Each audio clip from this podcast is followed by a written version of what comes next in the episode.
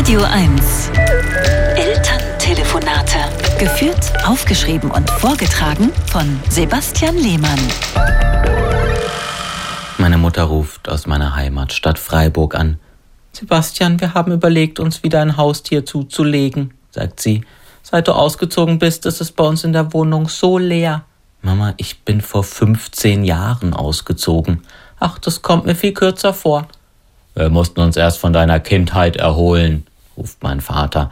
Jetzt sind wir so weit, uns wieder jemanden, der permanent Aufmerksamkeit braucht und Geld kostet, ins Haus zu holen. Schön, dass ihr mich vermisst, sage ich. So weit würde ich jetzt nicht gehen. Eher wollen wir mit einem Haustier diese schlimmen Erfahrungen endlich vergessen.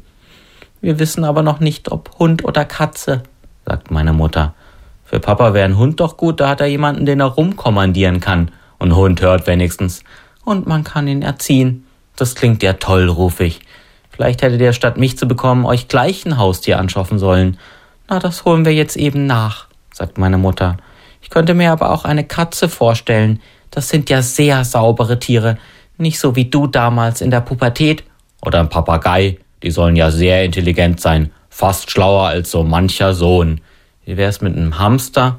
Der hat wenigstens ein dickes Fell. Ach Sebastian, wir machen doch nur Spaß. Du bist viel besser als ein Haustier. So ein schönes Kompliment hat mir noch nie jemand gemacht, sage ich und lege auf. Elterntelefonate mit Sebastian Lehmann. Immer montags neu und jederzeit auf radio1.de.